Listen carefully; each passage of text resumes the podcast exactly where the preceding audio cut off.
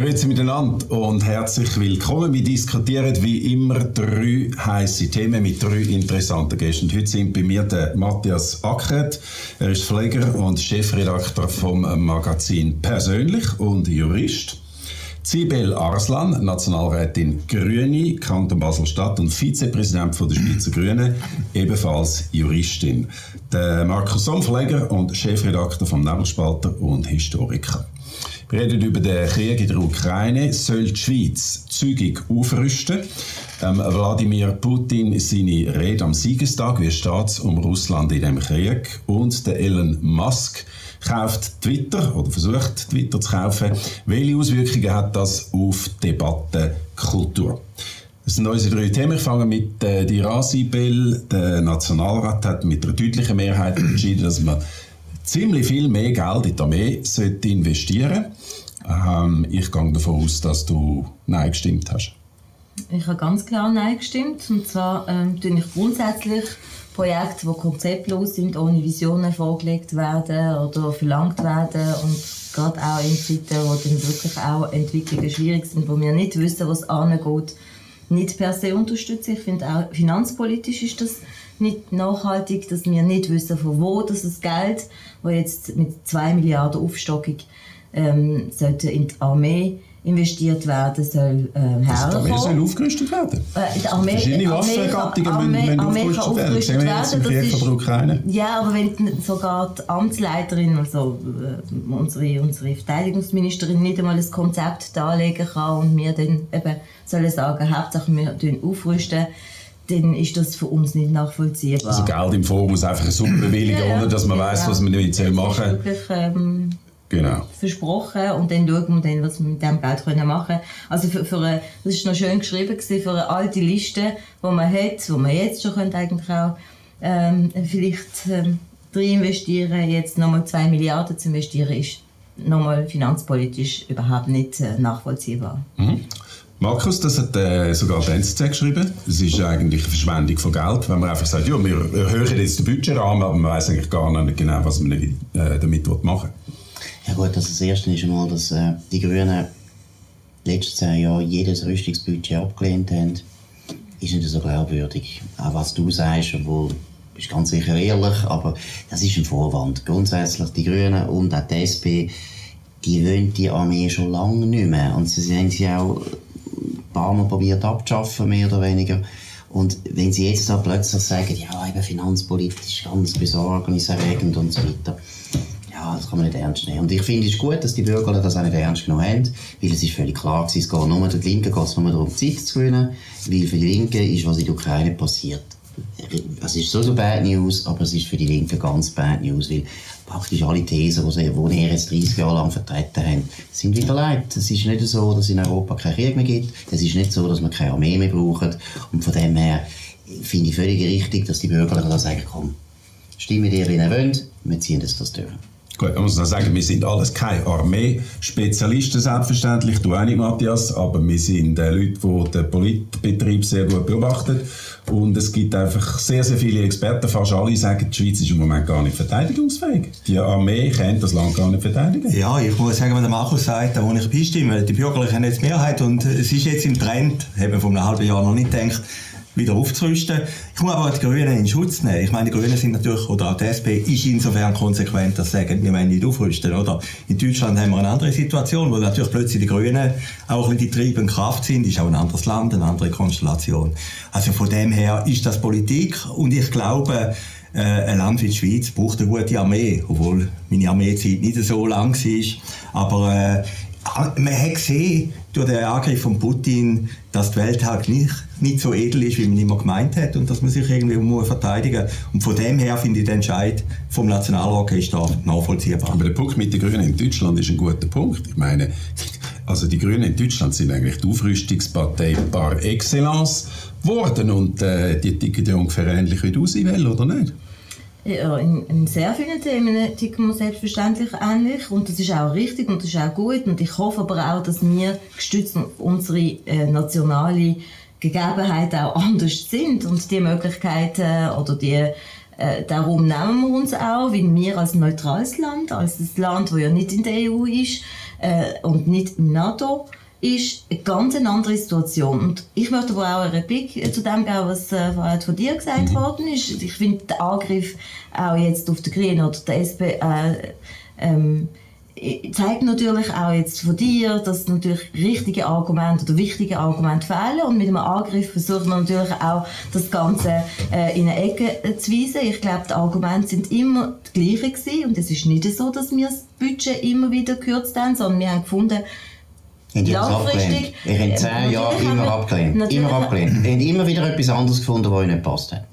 Natürlich haben wir das abgelehnt, weil wir mhm. ein Konzept haben, dass wir das Gefühl haben, dass es geil, dass die Welt eine friedliche Welt müsste sein und dass wir äh, Frieden nicht mit Waffen können schaffen. Und selbstverständlich haben wir natürlich ein anderes Konzept, wo man irgendwann einmal eingefädelt hat und äh, von dem überzeugt ist, weitertragen. Aber ich glaube, es ist an der Zeit, dass wir auch das System, das wir aufgebaut haben, hinterfragen und sagen, Waffen bringen per se nie Krieg. Also der, der, der Punkt das ist und, das ist, das ist ehrlich insofern, wie wir, wie ich glaube, auch, auch mit dieser Geschichte, äh, wenn ich herkomme, kann ich das ganz klar überzeugend sagen. Und das ist natürlich eine schwierige Rolle. Was heisst mit dieser Geschichte, wo du herkommst? Äh, und, und zwar kenne ich, ja, kenn ich ja mit dem äh, Ursprung, wo, wo ich kann, aus der Türkei, ähm, natürlich Konfliktsituationen, dass das mit der kurdischen Situation, dass das auch relativ schwierig ist und die Waffen haben nie äh, zu einer friedlichen Situation herbeigeführt. Und ich glaube, es ist aber auch wichtig, dass wir sagen, ja, das, was in der Ukraine passiert, mit der Aggression, mit dem Krieg, berührt uns alle und wir wollen alle handeln. Nur ehrlich wäre es, glaube ich, von der bürgerlichen Seite, und das wäre natürlich auch wichtig, wenn Nebelspalter da wird mitziehen, wenn man bei all diesen Handlung, äh, Rohstoffhandel, bei den Sanktionen, bei all dem, dass die Finanzen von, von den Oligarchen von Russland über uns gehen, könnte eigentlich viel mehr verurteilen und sagen, was kann man da machen, als dass man sagt, eine Armeeaufstockung von zwei Milliarden, wo wahrscheinlich mit Steuergeldern von uns allen mhm. äh, wieder sollte generiert werden. Das, das sehe ich nicht ein, dass es als Konzept betrachtet werden sollte.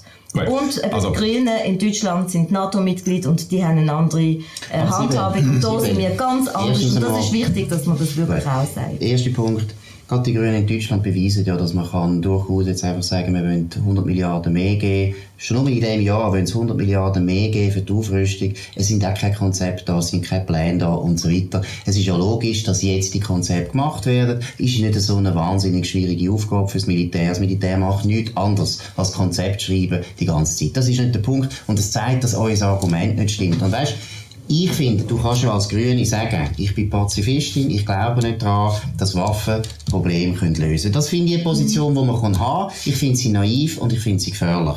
Wir können darüber reden, warum ich sie naiv und gefährlich finde. Ja, und gerade auch wenn du sagst, Geschichte von der Türkei, finde ich gerade die Türkei ist ein sehr gutes Beispiel in vielen, vielen Momenten von der, der, türkischen Geschichte ist es wahnsinnig wichtig gewesen, auch für die Türkei selber, dass sie sich können wehren oder auch umgekehrt. Waffen sind immer ein Problem bei den bösen Leuten. Es sind immer ein Problem bei den Dreckregimen. Und wenn wir, die kein Dreckregime sind, uns nicht können wehren mit Waffen, dann werden wir überrollt. Und gerade die Kurden, gerade Kurden, Kurden wären ein eigenes aber Land, wären ein eigenes Land.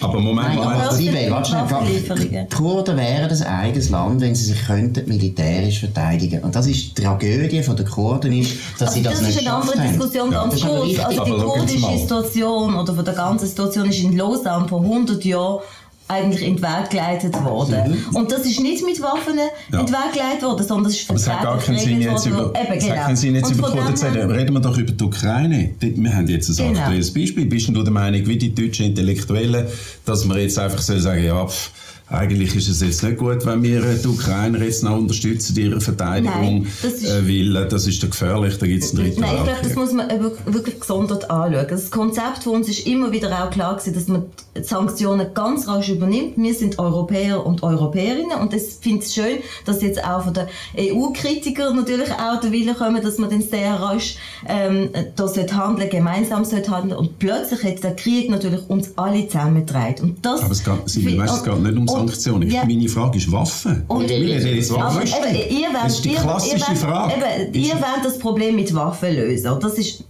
das Konzept, wo, wo von der bürgerlichen Ja, das die Und wir Ukraine soll finden- jetzt keine Waffen wir, bekommen? wir finden, Frieden fördert man nicht Okay, mit Waffen, also sondern du musst Sanktionen in Rohstoff Ja. äh, Sie äh, keine Waffen für die Ukraine. Keine Waffen für die Ukraine in dem Fall. Ist es schlecht, es- nein, ist es schlecht nein, dass die Amerikaner nein, nein. Waffen schicken? Äh, Die Ukraine bekommt, bekommt die Waffen, die sie brauchen und, und sie müssen sich verteidigen. Und Ich sie, meine, es führt nicht zu Frieden. es führt nicht zu Frieden und wir haben dort äh, äh, Sch- äh, Stärke als Land, wo wir unsere diplomatischen Gut. Stärken können nutzen und das müssen wir in den Vordergrund setzen. Und sobald wir eben auch mit Aufrüstung, auch von uns oder mit, mit äh, all jene Mittel, die dann wirklich auch zur Kriegsförderung führen, Gut, können ich wir nicht Matthias Ja, hören, ja, also- weil, weil äh, eure zwei Punkte sind eigentlich klar. Das können Also wir ich natürlich finde, also bei der Armee, bei der Armee, also ich muss sagen, du kennst schon beide Standpunkte, oder? äh, bei Déjà-vu eigentlich. genau. Für die, die es noch nie gehört haben, er ist einmal in seinen wilden jungen Jahren Mitglied von der Gesellschaft. Äh, so, was ist Schweiz ohne Armee, genau. Nein, aber gleich, es ist ja eine Verteidigungsarmee. Ich würde es falsch finden, wenn Schweizer Waffen plötzlich in der Ukraine sind, oder? Weil ich meine, wir haben auch andere Konflikte gehabt. Jetzt ist natürlich alles ein bisschen fokussiert auf die Ukraine. Es hat auch andere Konflikte gegeben, voran. Tschetschenien, da hat einfach niemand interessiert, wenn niemand gewusst hat, wo da ist. Äh, Syrien, hat auch niemand interessiert. Georgien, hat auch niemand interessiert. Der ganze jugoslawische Konflikt ist auch ein brutaler Krieg gewesen, oder? Und darum muss man als kleiner Staat wie die Schweiz wo man natürlich schon ein bisschen schauen, wie die Rolle ist und wie man sich auch außenpolitisch äh, äh, fokussiert. Ich glaube, die Schweiz ist eine Verteidigungsarmee und darum ist auch wichtig, dass unser Fokus jetzt bei dieser Frage ist, dass wir das Land verteidigen können, wenn es angegriffen wird. Also, Aber die Frage, die sich für Ja. mich stellt, ist ein bisschen, ähm, jetzt haben wir einen akuten Krieg in der Ukraine und jetzt sind alle in Panik. Und unter Panik handeln ist meistens nicht so gescheit. Wenn man die realen Risiken für die Schweiz anschaut, ja, du lachst jetzt, aber es ist so, es gibt zwei reale Risiken für die Schweiz, Pandemie, das haben wir gehabt, und ein Strommangel, ein Blackout. Das sind wirkliche Bedrohungen. Dass die Schweiz angegriffen wird in den nächsten 10, 20, 30 Jahren, ist erstens mal nicht sehr plausibel. Und zweitens wissen wir gar nicht, wie sie angegriffen werden. Also erstens hättest du ja vor einem Jahr genau gleich gehabt und hättest gesagt, ja, in Europa gibt es keinen Krieg mehr und jetzt haben wir den Krieg. Und der Witz von, der, von einer Armee ist ähnlich wie bei der Feuerwehr. Du hast einfach Feuerwehr, weil du weißt, es gibt ab und zu irgendwo einen Brand. Du weißt nicht wann, du weißt nicht wo, du weißt nicht wie schlimm. Und kein normaler Mensch will es einfallen. Sagen, ja, nein, also die Feuerwehr, da müssen wir jetzt zuerst noch ein paar Konzepte aufstellen und wissen, wo es genau dann kommt zum Brand. Aber was für Das Waffen kaufst du denn jetzt konkret? das ist doch völlig was klar, da kannst du jetzt genau neue was- Panzer? oder- Erstens oder- einmal, erstens einmal, und deshalb ist das noch ein wichtiger Punkt auch für dich, und du weißt es natürlich als Nationalrätin, wir haben die Armee enorm zurückgebaut in den letzten 20, 30 Jahren. Und wir, wir Mo, haben sie also, Entschuldigung, natürlich. Du natürlich. Budget, nein, sieben. Wir haben 800'000 Leute gehabt, jetzt sind noch 120'000. Mein Sohn ist. Artillerist, Artillerist, wir haben früher noch, Anfang 90er Jahre haben wir noch, glaube 86 Abteilungen gehabt, Artillerie, Artillerieabteilungen. Ja, aber zuerst ist es immer zurück, immer zurück. Wir haben 800'000 Mark gehabt, heute 120'000. Wir haben zum Beispiel etwa 82 Artillerieabteilungen gehabt, Anfang 90er Jahre. Heute haben wir noch vier. Also es ist absurd, zu sagen, die Armee haben wir nicht zurückgenommen. Oder kann man auch argumentieren, dass das richtig ist, weil wir es anders eingeschätzt haben. Aber der Punkt ist der, eine Armee ist etwas, was du hast, weil du für den absoluten Worst Case willst bereit sein So wie wir auch Lebensversicherungen abschliessen. Du weißt auch nicht, wenn du stirbst. Und hoffst auch nicht, dass du stirbst. Und trotzdem machst du eine Lebensversicherung. Jeder, der Verantwortung trägt. Und wir haben Verantwortung, du auch, oder? Wir alle, für das Land. Und es ist einfach ganz klar, es gibt einen Worst Case und die Ukraine beleidigt das einfach wieder. Dass es Krieg kann geben und wir wissen nicht, wie sie in 20 Jahren aussieht. Und jeder Mensch weiß auch, deshalb finde ich, dass es so fast zynisch, dass man jetzt der Armee vorwirft, ja, wir wissen ja gar nicht für was. Das Problem ist, eine Armee aufbauen braucht viel Zeit. Und deshalb müssen wir jetzt wirklich keine Zeit verlieren. Wir müssen jetzt einfach anfangen. Weil wir haben jetzt 30 Jahre praktisch nichts mehr gemacht. Deshalb ist es wahnsinnig schnell. Und wenn du die Pandemie erwähnst, das ist gerade ein gutes Beispiel. Hätten wir unsere Armee nicht so extrem zurückgebaut, hätten wir in der Bundesverwaltung nicht einen Geist, wo die Armee einfach keine Rolle mehr darf spielen dann hätte man die Armee können einsetzen sofort. Und die Armee hat, die Armee hat solche Fälle eigentlich trainiert. Da haben wir auch Führungsstrukturen gehabt, die das hätten können bewältigen. Also, Aber wie die Armee, wie die Armee so an Bedeutung verloren hat, hat man nichts mehr von dem wissen. Ja, man mag erinnern, oder? 2000, wo es gesagt hat, das Ende der Geschichte, oder? Ja, also, Nach dem äh, Fall von der Mauer. Und, und, und jetzt muss man sagen, es haben es auch alle geglaubt. Es war nicht so, gewesen, äh, dass man jetzt sagt, ja, die sind ein bisschen äh, Is- Illusionisten gewesen. Es haben es alle geglaubt. Und alle gemeint, nach dem Fall von der Mauer ist vorbei. Dann war 9-11 gewesen, oder? Und dann haben wir schon gespürt, der Mensch ist vielleicht gleich nicht so gut, wie man immer gemeint hat. Ja, aber ich, ich, verstand, ich verstand die Debatte, dass man sie möchte führen Und ich glaube, wir haben jetzt zweimal entschieden, dass man die Armee möchte und dass man eben das Ganze auch soll, äh, soll auch den Weg gehen.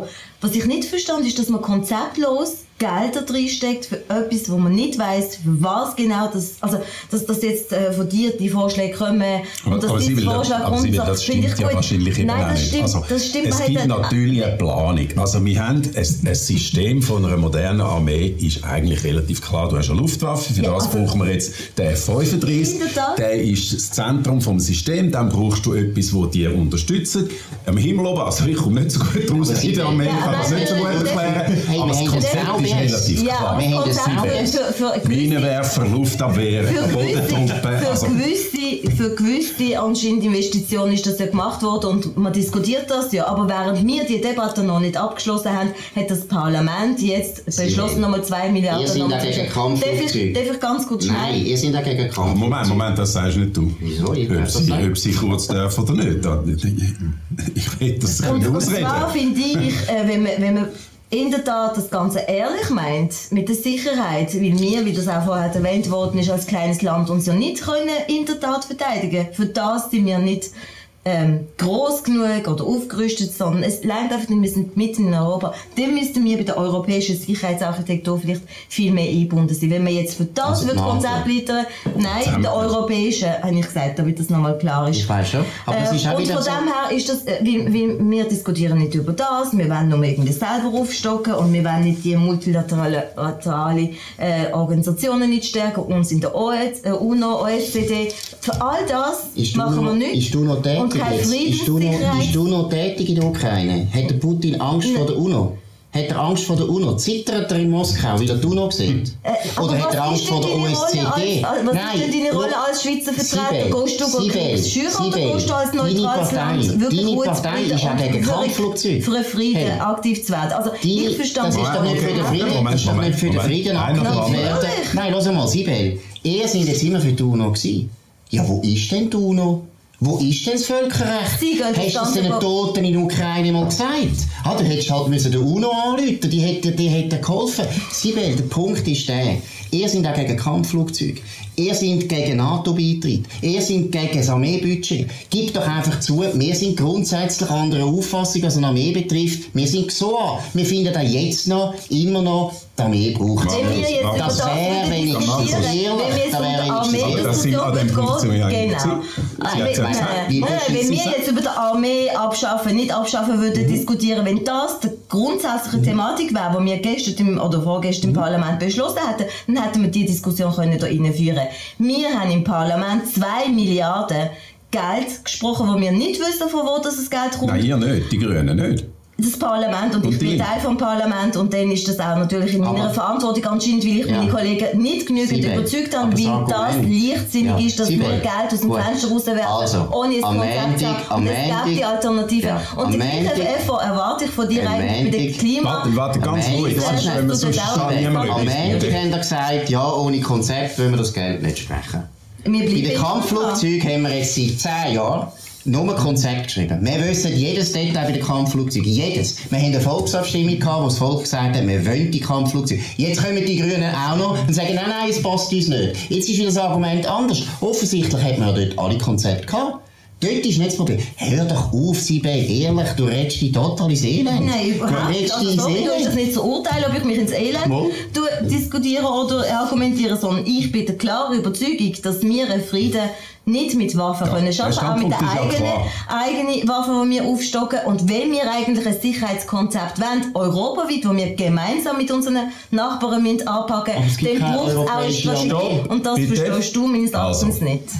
Wir kommen da nicht weiter, aber es ist eigentlich relativ klar, was Positionen sind. 2023 sind nachher wieder Wahlen, dann können die Leute entscheiden, ob sie eher links wählen oder eher bürgerlich. Also, Ja, sie wählen sie wählen ja. nicht mich. Oder Ja, sie ja. wählen, es ja gut, nicht, die äh. Sohn von, Bundesrat. Ich habe das nicht Ich würde sagen, wir gehen zum nächsten Thema. Wir bleiben, wir bleiben äh, in der Nähe von dem Thema. Am Montag war der sogenannte Tag des Siegers. Der Wladimir Putin äh, hat geredet. Man hat äh, eigentlich ganz extreme Sachen erwartet. Also vielleicht eine Kriegserklärung macht, eine offizielle, oder eine Generalmobilmachung. Äh, dann ist er überraschend defensiv gewesen, würde ich sagen. Äh, Die Luftwaffe ist nicht geflogen, sie haben gesagt, wegen schlechtem Wetter. Es ist alles irgendwie ein bisschen, ein bisschen sehr abtempiert gewesen. Und man muss auch sagen, der Krieg in der Ukraine ist zwar unglaublich brutal, aber er ist ein riesen Flop für den Wladimir Putin. Also der Montag hat eigentlich ähm, dem Ganzen eine neue Farbe gegeben, Markus.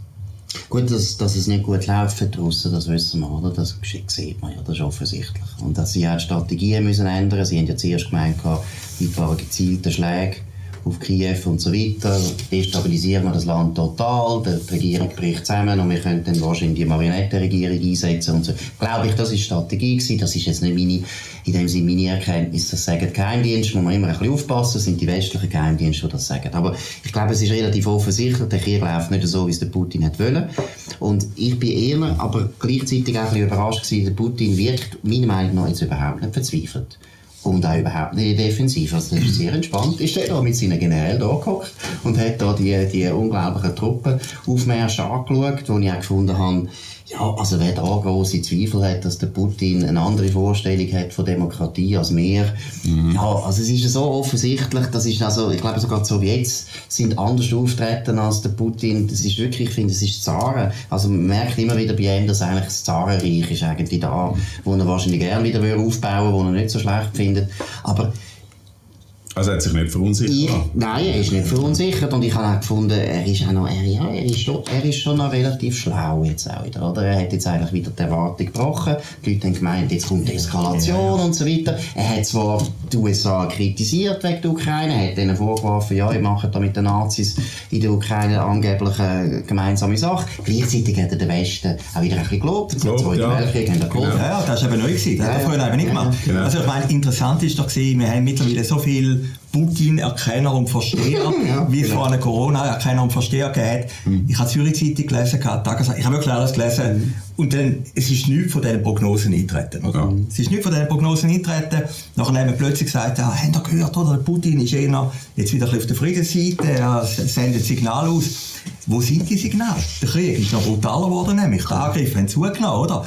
Und man muss einfach sehen, am Schluss ist der Putin ein alter KGB-Agent, ist ein Schachspieler, ist ein Gambler, oder? Und ich habe genau den gleichen Eindruck gehabt. Oder wenn man jetzt Zeitungen vorne gelesen hat oder die Medien, hat man annehmen, das ist ein schwerkranker Mann, der irgendwie Aussetzer hat. Genau, und wenn er keinen Sieg verkündet Er am Montag, Sieg dann ist er weg, oder? Dann, genau. Dann gibt es einen Putsch eine Bildzeitung hat noch geschrieben, er sei noch Vater geworden, oder? Von seiner äh, Ah, ja. Freundin. Ja, alles. Ich glaube, jeder kann über den Putin im Moment etwas sagen, ohne dass er irgendeinen Beweis muss antreten, oder? Und, und das hat mich schon erstaunt. Also wenn man jetzt, da kann man jetzt mal vergleichen, was die Medien vorne geschrieben haben und auch die seriösen Medien und dann vergleichen halt mit der Realität, oder?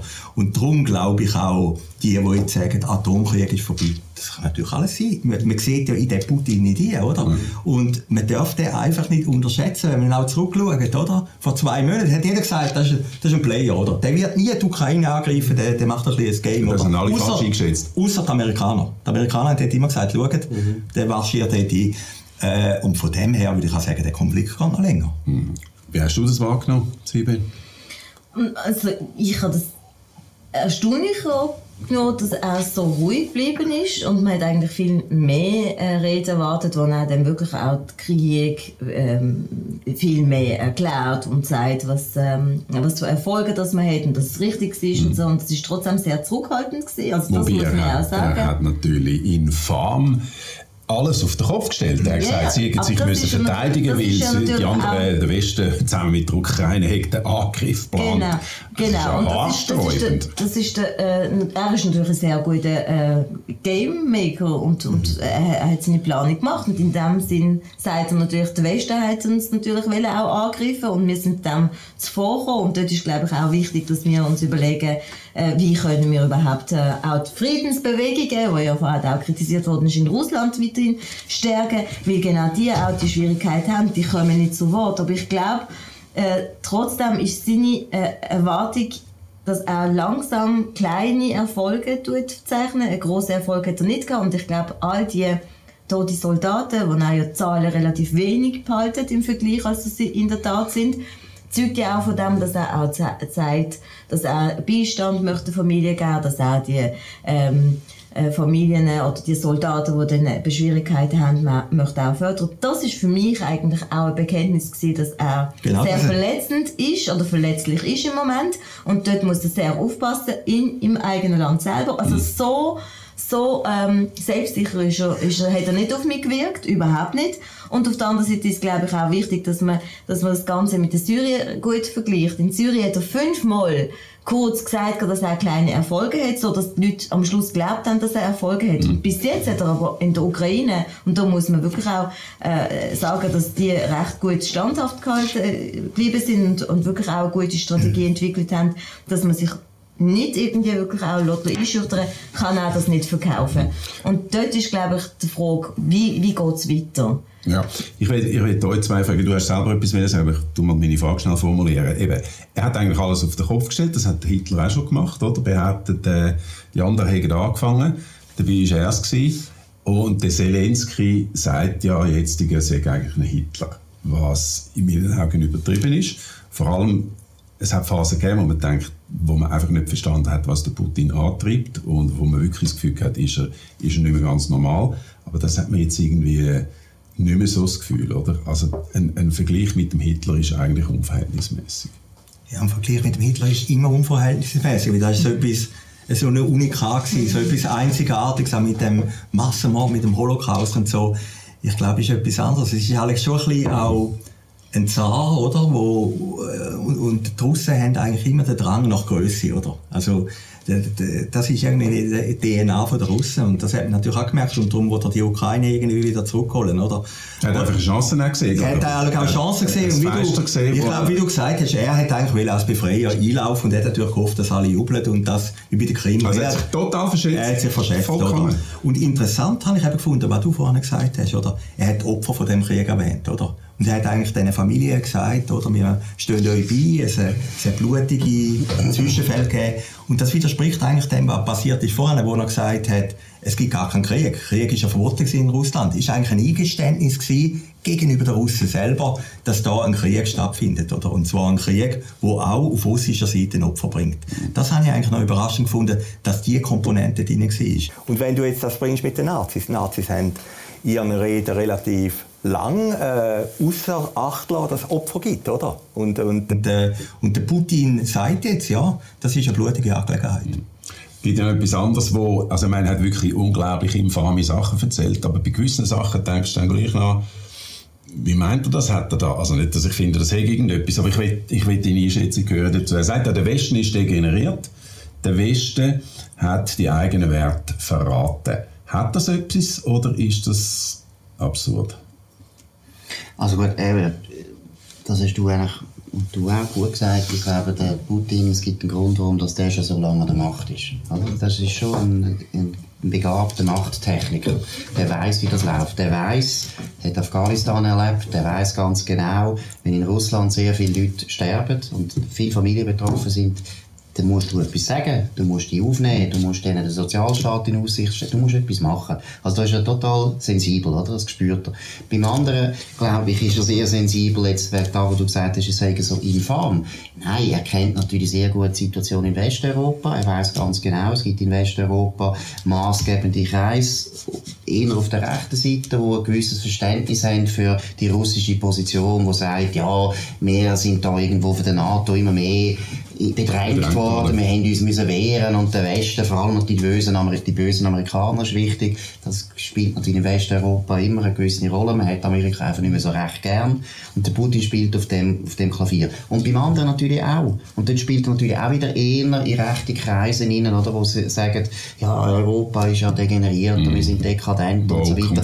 Das ist eine Rede, oder diese Sachen sagt er alle. Mm. Für die fünfte Kolonne, kann so sagen, oder? Mhm. In Westeuropa, wo ein bisschen unsicher ist, vor allem in Deutschland. In Deutschland hast du, vor allem in Ostdeutschland, relativ eine starke Stimmung für Russland. Sehr starke Stimmung. Das ist auch ironisch, finde ich, weil du hast das in Tschechien nicht, du hast es in Ungarn nicht, mhm. in Polen sowieso nicht. Du hast es eigentlich nie nicht in den ehemaligen osteuropäischen Ländern. Außer bei der DDR. Ist schon noch interessant, okay. oder? Und es hat auch damit zu tun, dass die Russen und die Deutschen, das ist eine alte Geschichte, die Russen und die Deutschen haben ganz ein spezielles Verhältnis, oder? Die haben immer ein bisschen gewusst, sie sind die beiden Grossmächte, die vom Westen immer wieder abgehackt werden, oder? Weil sie zu wenig gut sind und eigentlich immer wieder probieren, den Westen, oder? Und das ist aber, hat man auch, glaube ich, auch, hat der Putin sich auch verschätzt. Er hat gemeint, Deutschland hebt, Deutschland bleibt auf ihrer Seite, oder? Auf der russischen Seite. Also. Und dass jetzt Russland, äh, Deutschland so stark Stellung genommen hat mhm. gegen Russland, glaube ich, ist auch eine Überraschung. Und das ist wahrscheinlich sogar, würde ich jetzt behaupten, eine von der bösen, der bösen Überraschungen. Ja, ja, er sagt ja, dass er mit den Alliierten zusammen im Zweiten Weltkrieg den Erfolg hat können, auch ähm, schaffen und jetzt aber äh, die, die äh, Russophobie ist auch wieder ins Führen gekommen und, und dort, dort spielt auch ein Opfer für und das verhebt natürlich im eigenen Land. Warum verhebt es? Weil Medien natürlich auch das bringen, was er zu liefern hat. dürfen ja nicht mehr anders genau. bringen, beziehungsweise ja, gut, und die Leute, wenn das auch hören. Ja, also ja, ich ja, will nicht von allen ja, das sagen. Also, nicht vor allen, aber ein Großteil wird das natürlich hören. Ja, also was willst du wahrscheinlich in so einer Situation, wo du drin verwickelt bist, auch hören. Und ich glaube aber, ich bin nicht so zuverlässig, dass das Ganze auch gut rauskommt. Ich glaube, das hat er bis jetzt noch niemand gesagt, dass es gut rauskommt. Ja, also es hat geheißen, dass es auch nicht so ähm, angeschlagen gewirkt hat. So für mich wirkt er sehr angeschlagen, wie auch andere autokratische Regierungen. Ich glaube auch, dass wirklich bald der Wechsel wird kommen. Ich glaube, er wird nach den Abstimmungen in den äh, Luhansk und Donetsk äh, Regionen ähm, wird er sagen, das ist ein Erfolg und die Regionen werden wir jetzt einnehmen und nachher wird er das als Erfolg verzeichnen und die Ukraine wird aber viel mehr wahrscheinlich auch Gebiete äh, zurückerobern und dort, dort ist, glaube ich, wichtig, dass wir eben als Schweiz, und mit dem komme ich noch einmal, dass wir unsere aktive und gute Rolle können einnehmen, dass wir können sagen, wie können wir wirklich auch für den Frieden, für einen raschen Frieden, für die Ukrainer und die Ukrainerinnen auch herbeiführen, aber auch für die Friedensbewegung okay. also in Russland. Erstens ist es ein Missverständnis. Ich glaube nicht, dass der Putin äh also ich habe gesagt, er wirkt nicht angeschlagen und er ist nicht in der Defensive, okay. aber militärisch ist, äh, das hast du auch betont, das läuft gar nicht gut, oder? Sie sind irgendwie zwar viele Gebiete aber sie kommen dann nicht weiter, mhm. fast nicht weiter. Ja. Nein, der Krieg läuft zurzeit nicht gut. Politisch, glaube ich, ist er nicht angeschlagen. Da glaube ich wirklich nicht. Da glaube ich, ist absolutes Wunschdenken. Das ist eine Glaubensfrage, weil es gibt natürlich auch, es gibt natürlich auch Beobachter, die sagen, es gibt sicher in der Generalität Leute, die ja. ihn weghaben wollen. Schau, also, wenn du die russische Geschichte anschaust, das ist wahnsinnig selten, dass in Russland einer von den Autokraten, ob es jetzt ein Zar war, oder ob es Lenin ist, oder der Stalin, oder der Brezhnev, dass da geputscht wird. Das ist mhm. ganz, ganz selten in Russland. Es gibt zwei Fälle. Der eine ist die russische Revolution und das andere ist nachher 1991, oder, wo der Boris Yeltsin dann an die Macht kam. Das ist also ganz selten in so einem grossen Land, das passiert nicht sehr ja, 1990 hat man es noch versucht beim Gorbatschow, genau. oder? Wo man das ist sehr selten und das ist sehr schwierig. Ja, mhm. Und ich glaube, das wäre auch falsch, wenn der Westen auf das setzt, weil äh, das heisst nicht unbedingt, dass es besser muss ja, ja, das ist also, ja, genau, das muss ich gleich noch sagen, man hat ja immer gehofft im Westen, wenn man jetzt den Oligarchen Sanktionen macht und die unter Druck setzt, dass die einen Aufstand machen gegen den Putin. Ja. Das, ist nicht naiv. Das, das ist naiv, oder? Das ist nicht, äh, naiv, oder? Es ist einfach nicht funktioniert, oder? Ja. Also, äh, funktioniert tut das nicht, aber man muss trotzdem, mit dem komme ich noch einmal überlegen, was unsere Rolle ist in dieser ganzen Sache. Man muss trotzdem die Oligarchen unter Druck setzen. Ich meine, die Rohstoffhandel, äh, das läuft über 80 Prozent über, über die Schweiz. Ich meine, wir haben das Ganze mitgetragen, wo wir immer wieder auch gesagt Aber haben, dass man das, dass man das auch soll unterbinden, was die Rolle von der Westen ist, von uns ist. Da haben wir immer wieder auch äh, darauf hingewiesen, dass die Autokratie ähm, Gut, es passi passiert ja jetzt massiv, dass man, Länder, äh, ja. dass man die Sanktionen mitträgt, dass Glück man äh, jetzt, aber, aber Energie... ist trotzdem, Das trotzdem nicht Entscheidende wäre. Gas. Also der Rohstoffhandel ist nicht das Entscheidende, das Entscheidende ist Finanzplatz. der Gas. Ja, aber Und Finanz- Das Gas, nein, Finanzplatz ist eben nicht entscheidend, um jetzt den Krieg zu stoppen. Wenn du die Oligarchen jetzt am Arm machst und enteigst, das tut dem Putin nicht weh. Es tut ihm nur weh, wenn wir das Gas abstellen. Das würde ihm richtig weh. Ja, und wegen dem wäre es wichtig, wären wir beim CO2-Gesetz, das wir abgelehnt haben, wegen dem wären wir gerade beim Thema, dass man dann wirklich auch die, das Effort von dir erwarte ich eigentlich auch ist dieser so ganzen. Strategie bis 2030, das wirst du sagen, schaffen wir nicht, die Strategie zu entwickeln, Ja, aber bei ist der Armee das anscheinend, von dem her es ja etwas, dass wir uns sagen, wie können wir uns von ich der fossilen Energie nur abstimmen, ja stimmen, wenn vorhanden fossile. Energie können, äh, verabschieden. Das wäre zum Beispiel etwas, wo wir eigenmächtig äh, würden, Ja, würden stärker werden und nicht von Atomkraftwerke den bauen. Ländern Das wäre die äh, beste. abhängig wären. Sibel, das Beste, was wir jetzt könnten machen, ist Das zwei. Atomkraftwerke. Das wäre mit, Das mit wär- Beste. Und Atomvertragsverbot äh, Abkommen haben wir immer noch nicht unterzeichnet. Und wenn du sagst, eben, wie können wir das Ganze auch unterstützen, dort tun wir natürlich auch bei dieser Rüstungskontrolle das Ganze tolerieren. ich bin dort grundsätzlich anderer Meinung. Und ich glaube, und das sage ich dir als Historiker, es gibt keinen einzigen Fall in der Geschichte, wo ein Land, das abgerüstet hat, Frieden bekommen hat. Das gibt es einfach nicht. Ja, aber- die pazi- pazifistische Ja, die Ukraine ist sogar, Also also Ukraine ist sogar, so- Ukraine hat die Atomwaffe hat gehabt. Atomwaffen gehabt, frei- freiwillig auf Atomwaffen warum haben wir, warum, genau, Ukraine hat, darauf verzichtet und Russland hat können aber eine andere, eine andere äh, Po- Politik können betreiben, indem dass sie dann, wie wir das in der Schweiz machen, dass wir mit unseren Nachbarn friedliche Lösungen suchen, dass wir wirklich auch schauen, wie kann man nachbarschaftlich nach, nach äh, Gemeinsamkeiten suchen. Was macht Putin? Er greift an und dann erwartet er, dass man dann irgendwie auch das haben wir- Und ich glaube, das ist eine Strategie. Aber ich glaube nur ein Satz, aber ich glaube nur ein Genau. Satz. Die Schweiz Komm, überschätzt sich ein bisschen. Die Schweiz überschätzt sich auch. Ich glaube, das Game wird schlussendlich schon zwischen Amerika und Russland entschieden, oder? Es ist natürlich, was wir jetzt auch feststellen, in, in der Ukraine ist auch ein bisschen ein Stellvertreterkrieg klar. von den beiden Großmächten, oder? Und, und die Schweiz ist da wirklich Gut. auf der Seitenlinie. Gehen wir zum dritten Thema. Wir haben schon einen Haufen Zeit verschnurrt.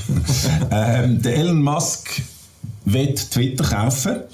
Er will auch, dass Donald Trump wieder kann twittern kann, dass er wieder zugelassen wird. Das verschreckt einen Haufen Leute. Äh, der Musk sagt, ja, äh, das ist logisch, Free Speech, freie Rede. Äh, solange es nicht gegen das Gesetz ist, muss es auch erlaubt sein. Ist das eine gute oder eine schlechte Nachricht? Jetzt fangen wir mal mit dir an. Boah, ich finde immer, man soll alle Meinungen zulassen, oder? Ich meine, Auch die von Donald Trump. Auch die von Donald Trump, ja. Also Donald Trump hat, glaube habe ich gelesen, man, man muss immer auf Amerika gehen, um die Realität zu sehen. Aber wenn man jetzt hier gelesen hat, äh, hat er im Moment das hoch, oder? Ich war ja am Wahlkampf gewesen, 2016, wie es mich einfach mal Wunder genommen hat, wie funktioniert das in Amerika, oder? Und hat dann, äh, habe ich, ich glaube, für Barzan auch etwas geschrieben und Radio 1 angerufen und gesagt, «Schau, der Trump wird Präsident. Und alle gesagt, du spinnst, das kann nicht sein, oder? Und dort habe ich gemerkt, es gibt immer zwei Realitäten, die vor Ort und die außen dran. Gilt übrigens auch für die Ukraine. und, äh, ja, ich finde, ich glaube nicht, dass der Trump nicht gewählt wird oder gewählt wird wegen Twitter. Also man weiß, wie der Trump funktioniert, man weiß, wie er sich artikuliert und Nein, Die Frage, ist, Ja. weißt, die Frage ist eigentlich ja, wie radikal, wie blöd darf man sich auf Twitter ausdrücken? Muss man einfach sagen, man darf im Grunde genommen jeden Mist und jede Verschwörungstheorie twittern, solange es nicht gegen ein Gesetz verstößt. Ja, und für das hast du die Gesetze. Also ich glaube, man kann mit dem Gesetz, also in der Schweiz auf jeden Fall, kannst du mit bestehenden Gesetzen kannst du relativ viel einschränken, oder?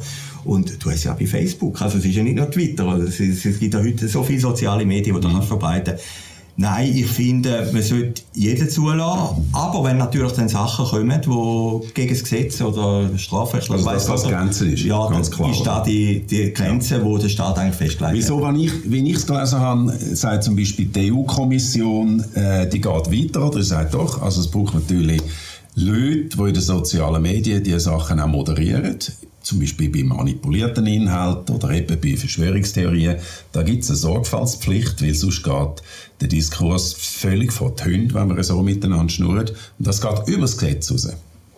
Ja, und also es ist eine ethische Frage. Ich glaube, äh, all die Gesetze, die wir auch beschließen, haben eine Grundlage, dass wir sagen, wie sind gesellschaftliche Entwicklungen. Und Digitalisierung ist eine neue Herausforderung für uns allen, dass wir nicht wissen, wie wir eben mit diesen Meinungen, die ja relativ wichtig ist, wie du das auch gesagt hast, dass wir die Meinungsfreiheit hochhalten, dass die Leute ihre Meinungen können auch sagen dass sie dem kundgeben, dass sie auch gehört werden. Und folglich ist Twitter auch sehr wichtig. Und folglich ist das auch für Elon Musk natürlich sehr wichtig, dass er so ein Machtinstrument in der Hand kann haben. Nur, wo sind die Grenzen?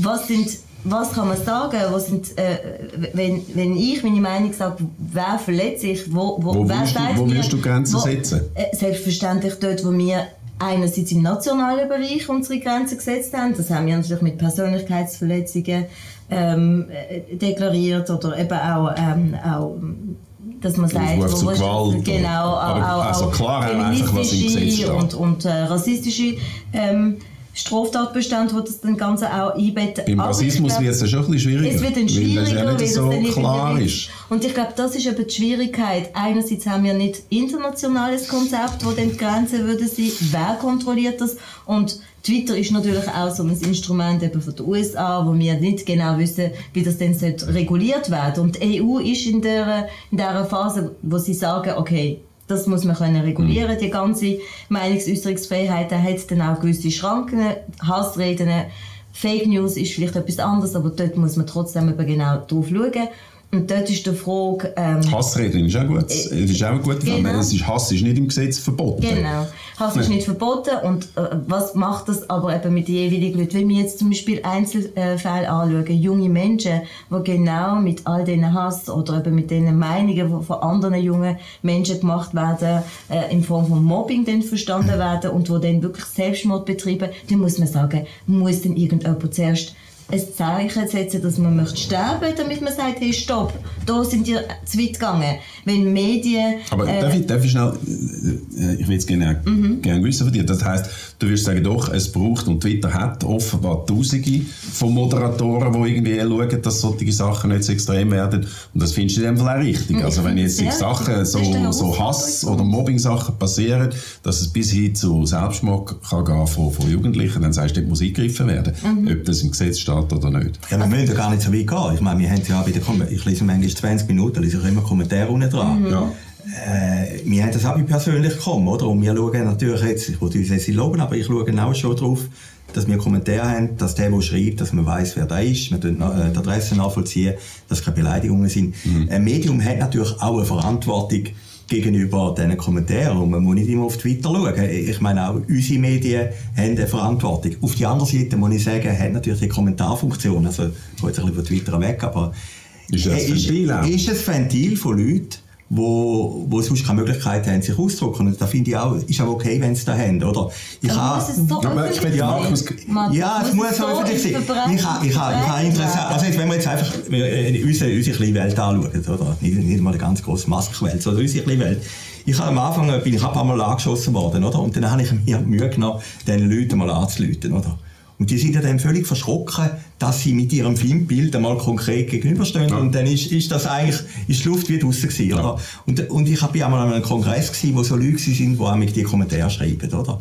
Und dann habe ich gemerkt, das Ist ist aber nicht Kongress Ja, sie, gewesen, die, sie, Leute äh, sind? wo, sie haben so Leute eingeladen, die so Kommentare schreiben. Okay. Einmal. Das ist, noch, ist eigentlich noch eine interessante Erfahrung gewesen. Das sind alles ein bisschen Aussenseiter vom Leben. Das sind Leute, die natürlich allein in einem Kämmerchen hocken und dann plötzlich stark sind, oder? Und sagen, hey, jetzt schiessen gegen den Sommer, oder schiessen gegen dich, oder gegen den Brennwald, oder? Und da muss man auch ein gewisses Verständnis haben, oder? Markus, was findest du? Ja gut, ich glaube, das Hauptproblem bei den Social Media ist ja, dass sie nicht als äh, Publisher angeschaut werden. In Amerika, das ist das Hauptproblem. Oder? Du hast es genau richtig gesagt, mit dem, als wir als Medium haben wir ja genau das Gleiche gehabt. Wir, wir sind jetzt auch viel, viel strenger geworden bei den Kommentaren. Wir rühren viel mehr raus. Weil es einfach sehr viele Kommentare gibt, die äh, im Ton nicht stimmen, die einfach einfach primitiv sind. Und es schadet dir als Medium, wenn du zu viele primitive Kommentare hast, weil dann die Leute sagen, was ist denn das für ein Medium? Was sind das für primitive Leute? Und dort muss ich sagen, dort eben das Publikum noch richtig reagieren. Und ich finde, das perfide am Geschäftsprinzip von der Social Media ist, dass sie sagen, Das hat nichts mit uns zu tun. Mhm. Das ist uns völlig egal. Und wir sind auch nicht, wir sind auch nicht Verleger. Ich finde, die müssen unbedingt Moment, als Verleger, stimmt, ja. sie müssen unbedingt als Verleger bezeichnet werden und auch, nachher kann man sie nämlich auch einklagen. Wenn ich etwas bringe, einen Kommentar von irgendjemandem zu dieser Sendung jetzt, wo irgendjemand äh, Sibyl Asan oder der Matthias Acker extrem würde beschimpfen oder der Reto Brennwald. Und dann lasse ich laufen. Also steht irgendwie, der Reto Brennwald hat seinen Freund umgebracht. Dann kannst du mich einklagen wegen Persönlichkeitsverletzung und Verleumdung. Und das kannst du bei Social Media nicht machen. Da kannst du sagen, ja, wir haben nichts miteinander zu tun. Das ist das Erste, was mich stört. Das Zweite ist, dass sie dann aber gleich anfangen zu moderieren wie sie von den Politikern unter Druck gekommen sind. Und Politiker, und das ist jetzt ganz perfid, und das hat auch viel mit Amerika zu tun, die Republikaner sind natürlich Free Market, oder? die wollen nicht regulieren. Eigentlich lang haben die Social Media nicht wollen regulieren. Also hat Silicon Valley, wo sowieso demokratisch eher ist, immer geschaut, was Demokraten sagen. Und Demokraten haben einfach gesagt, wir tun euch regulieren, wenn ihr nicht schaut, dass die bösen Meinungen, die uns nicht passen, nicht mehr vorkommen. Und das haben sie gemacht. Twitter ist politisch unglaublich einseitig. Twitter ist fast am schlimmsten. Ist ganz politisch einseitig. Und das ist ja der Grund, warum Elon Musk jetzt überhaupt das will kaufen. Weil er natürlich gemerkt hat, hey, das ist eine, Geschäfts-, das ist eine Geschäftschance.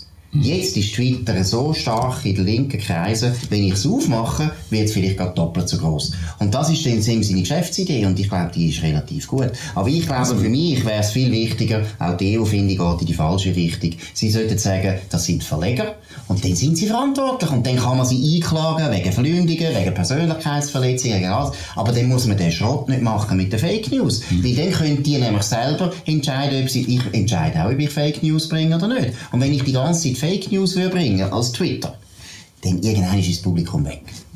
Stimmt das? Nimmst du das, also würdest du sagen, ja, ja, das ist es so. Tatsächlich sind wir natürlich als Linke und, und Grüne dominieren wir eigentlich die Art von sozialen Medien, also speziell Twitter. Also ich, ich muss sagen, dass ich das natürlich sehr schön finde, dass jetzt drei gerade äh, namhafte äh, Journalisten da am Tisch dann auch sagen, dass es wichtig ist, dass man dann das Ganze auch sollte, äh, genau anschauen Nur erstaunlich ist, dass nicht die Rückmeldung kommt, dass man da viel strenger müsste. Gerade, du, du hast ein bisschen erwähnt, gerade das Eigeninteresse, wegen dem ist es eben wichtig, dass man das macht, aber nicht Eigeninteresse vom Unternehmen müsste im Ja. Zentrum sein, sondern Eigeninteresse von der äh, journalistischen Tätigkeit. Und ich finde, jede Fake News, jede Hassrede, jede Ja, Diskriminierung gesagt.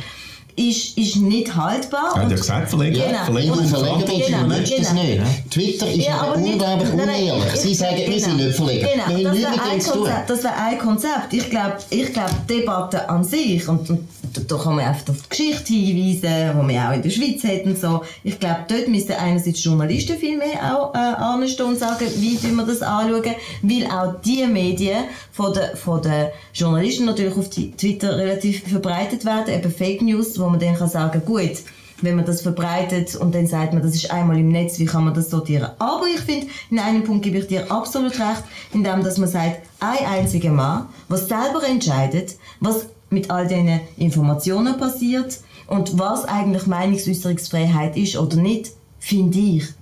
Demokratie, Demokratie. Also das, da ist der Unterschied, das finde ich gefährlich. Aber quasi Sie der Master Sie sagt, wie es Es hat keine Mensch, Regulierungen, keine Kontrolle Ja, und wir viel entscheidet größere selber. Differenz. Was? Redefreiheit, die Redefreiheit besteht. Und ich finde, viele von euch, und du jetzt auch ein bisschen, ihr geht, ihr geht an die Redefreiheit. Und das finde ich Bullshit, nicht sorry, wohl. sorry für die Definition, Nein, für alle, Sie die. Redefreiheit, Aber es ist- Redefreiheit ist gefördert, wenn die Jeder- anfangen zu moderieren. Wenn du Ja. mit, mit dem Verständnis von Nein. deinem Redefreiheit mich oder eben ähm, sonst Angehörige würdest zu weit äh, angreifen, wo, wo ich dann sage, aber so als Gesellschaft, dann muss ich dir sagen, sorry, du gehst, deine, du gehst Nein, weit. jetzt Und dann, Gesetz für das. Wenn Ja. ich dich verleumde, dann kannst du mich Ja. verklagen. Und das hat auch funktioniert. Wir haben Pressefreiheit in diesem Land Ja, fast seit Glück auch. 200 Zum Jahren. Auch. Und das hat immer Zum gut Glück, funktioniert. Wir auch. Und wegen dem haben wir natürlich Deshalb auch müssen wir sie ja nicht einschränken. Wir müssen sie wir jetzt nicht einschränken, ein, mal. sondern regeln, dass man dann sagt, was sind Rahmenbedingungen. Ja.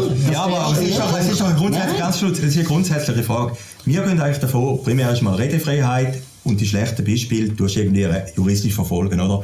Und du gehst alle gerne von den schlechten Beispielen aus, oder? Aber primär muss ja mal eine Redefreiheit da sein, jeder kann sich unterhalten und dann, wenn halt einer über die Stränge schlägt... Sorry, aber in der Schweiz sind wir nicht streng, auch, auch Richter und Richterinnen, die dann so Urteile sollen fällen, das haben wir jetzt gerade auch gestern im Rahmen von ZPO diskutiert, wo man weiß, dass es keine, zum Beispiel auch Persönlichkeitsverletzungen richtig durchgezogen werden oder das Gericht nicht entscheiden und die Leute überhaupt keine Kraft haben, sich zum Beispiel gegen mediale, aber auch in soziale Medien können wehren oder gegen die sozialen Medien man weiß nicht, wo soll man sich anwenden. Eben. Twitter ist aber auch genau die Schwierigkeit. Und das ist ein guter Vorschlag, den du machst. Ja. Und ich finde, den Vorschlag soll man auch... Sie müssen Verleger sein. Gut. Das wär, wenn, wenn, Sie, wenn, Sie Twitter, wenn Sie Twitter-Kunden haben in der Schweiz, dann müssen Sie irgendeinen Verantwortlichen benennen, der hockt in Zürich und der kann Klagen entgegennehmen. Oder? Gut. Aber wir haben die Gesetze. Ich will gerne einen anderen Punkt, weil, weil es steht ein bisschen im Raum auch, du sagst, man kann ja alles sagen, Redefreiheit ist gegeben, man gar kein Problem.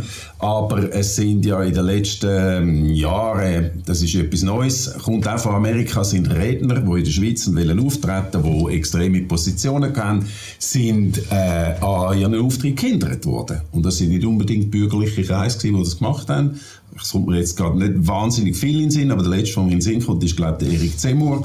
Immerhin Präsidentschaftskandidat, gilt als, als rechts radikal, ich weiß nicht, wie man dem soll sagen, das ist eine Einschätzungsfrage, der hat nicht dürfen auftreten in Genf. Findest du das gut? Also das habe ich zum Beispiel damals, wo es darum ging, ist, ob Erdogan, wenn er eingeladen wird, ähm, soll können reden oder nicht. Und ich finde, das ist eben ähm, relativ vielschichtig anzuschauen. Ich finde, grundsätzlich müssen wir unsere Meinungsäußerungsfreiheit hochhalten.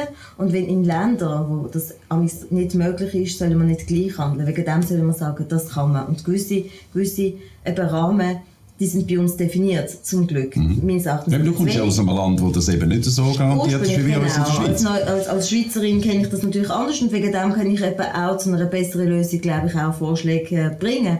Und trotzdem finde ich, muss man schauen, ist denn, hat denn die Rede in den Fällen, wo du ja auch gesagt hast, aus den USA, führt das dazu, dass die innere Sicherheit und dass, dass die Situation bei uns auch ähm, könnte eskalieren und dort muss man können auch gewisse Einschränkungen bringen. Leute aufgehetzt sagt, werden, Dass Leute aufgehetzt werden, dass dann auch äh, okay. Konflikte können passieren und dort ist glaube ich auch wichtig, was ist der Sinn von einer, von einer Massnahme. Und ich finde grundsätzlich auch nicht so richtig, glaube ich, dass man wirklich auch, ähm, auch in anderen Ländern selbstverständlich aufklärt und erzählt und so, Gut. aber dort nicht auch also, so stimmig. Regie hat mich darauf aufmerksam gemacht, dass wir langsam zum Schluss kommen. Aber es hat mich auch wundert, die Cancel Culture, ist das für dich etwas Relevanz, wo immer schlimmer wird, oder sind das so Einzelfälle, die zum Glück nicht in die Schweiz überschwappen?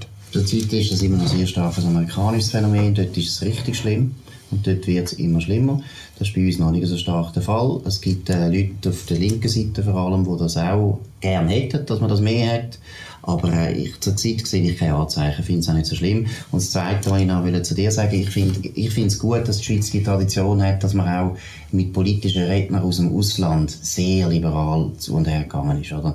Bei uns hat ein, ein Mussolini, also das war noch nicht Faschist, gewesen, der war ein Sozialist, gewesen, der hat da sich politisch können betätigen Der Hitler hat auch mal eine Rede, also eine Rede in einem privaten Rahmen gehalten und so weiter. Äh, wir haben Terroristenorganisationen in der Schweiz ganz, ganz selten verboten. Die Schweiz immer wieder unter Druck gekommen. Ich finde das alles richtig. Wir sollen, wir sollen wahnsinnig liberal sein in dieser Beziehung, weil ich finde, ganz ehrlich, Redefreiheit ist ein unglaublich wichtiges Gut. Das ist extrem wichtig. Und, Und dafür tue ich lieber, tue ich lieber die Rede von einem Idiot zulassen, als dass ich so ein großes Prinzip, so ein wichtiges mhm. Prinzip irgendwie, irgendwie relativieren Aber schön wäre es, dass du auch ein Lob auf die Linke könntest mal an dieser Runde auch äh, aussprechen, weil genau die Linken haben eben genau das gesagt, was darum gegangen ist, ob gewisse Akteure sollten auch da können reden oder nicht, dass man sagt, es soll grundsätzlich möglich sein, im Tendenz, wenn es dann aber dazu führt, dass es dann auch zu Hass und, und zu Konflikten führen gilt eben dort auch die Sicherheit von der Schweiz im Vordergrund, dass man dann muss sagen, das muss man auch hochachten. Und ich finde, da könntest du auch sagen, ja, da machen die Linken auch mal etwas Gutes. Ja, dann die Linken natürlich der berühmteste Linke überhaupt. 1917, der Lenin, hat eine grosse Rede gehalten im Volkshaus in Zürich und am nächsten Tag ist er dann aufgebrochen nach Russland. Ja, aber ich finde, ganz ehrlich, sie wird tut mir leid, aber ich finde, in den letzten zehn Jahren habt ihr euch, habt dort nicht so auszeichnen. Habt ihr euch dort nicht so auszeichnen. Aber Ja, du müsstest, also, du müsstest jetzt konkret sagen, für was dass er die Linke Also, sollte oben, weil er da schon relativ stark über den Relativ Schatten. Schatten springen. Also Erdogan bin ich ziemlich überzeugt, dass du da wahrscheinlich recht allein wärst in deiner Ich habe Partei. das, ich habe das, nein, meine Partei hat Oder das genau unterstützt. dass der Erdogan bei uns eine politische Rede hält, in unserem Land. Also, äh, lies mal, li- also wenn du die Sachen nicht gelesen hast und das kannst behaupten, dann würde ich sagen, so kann man eben auch ein bisschen aufpassen. Genau das habe ich auch den Medien Das gesagt. gut, das ist super. Und wenn ich, also ich teile äh, die politische Meinung überhaupt nicht, aber ich, bin, ich bin der Meinung, dass man wirklich auch muss gewisse Sachen aushalten Okay. Sobald eben die Grenzen von, Also, von ich dem, was wir sehr definiert gern- haben, nicht... Ich tue sehr nicht- gerne einloben. haben Ich absolut sehr gerne einloben für das. Aber ich finde, Die Grünen das- haben aber die das- Linken sind nicht so wahnsinnige Ja, ja. Champions. wo- Nein, schau mal, jetzt habe ich... Schaffst Ja, du nein, das also- Auch bei der, schaffst du das. Ja, Jetzt der haben Schweiz, in der einmal Schweiz haben wir gleich noch relativ eine In offene meiner Diskussion. Ja. Ich möchte eben gerne das Lob für die Linke oder für die Nein, für die Grünen. insgesamt. Deinem Ich loben. Nein, das finde ich gut. So. Du musst schon unterscheiden zwischen der Partei als Ganzes und einzelnen sehr charmanten Gästen, die bei uns in der Sendung sind. Äh, Ich bin nicht deutlich charmant, ich Also bin charmant ist sie ja nicht. Also, charmant ist sie also nicht. Entschuldigung. Da finde ich jetzt schon. Wohl, das ist schon charmant. Ja, Ja, finde ich ja, jetzt. ich da irgendwie wirklich einfach Ich mit mache jetzt keine Abstimmung, ich mache jetzt keine Abstimmung, wer charmant oder wer coach oder Ob sie. jetzt reden. Ich finde, das ist nicht relevant, ob sie ja charmant ist oder ich charmant bin oder er oder Ja. du charmant Oh, da bist. Sondern auch. interessant ist, ob sie recht hat oder nicht. Und sie so. hat ja recht, was Erdogan Mais gesagt hat, sie ja recht. c'est parfois c'est le ton qui fait la musique. Ah, ja. Ah, ja, ja, Sind wir ja. noch bei den Genau. Franzosen? Red doch mal noch. Das hat er eben gar nicht gern, wenn, wenn ich die Frage stelle. Danke vielmals, herzlichen Dank Markus, danke vielmals Matthias, dass du da bist und der Sibel Arslan ein grosser Dank, du bist von Basel gekommen, in unsere Sendung herzlichen Dank. Danke fürs Zuschauen und bis zum nächsten Mal. Adieu miteinander.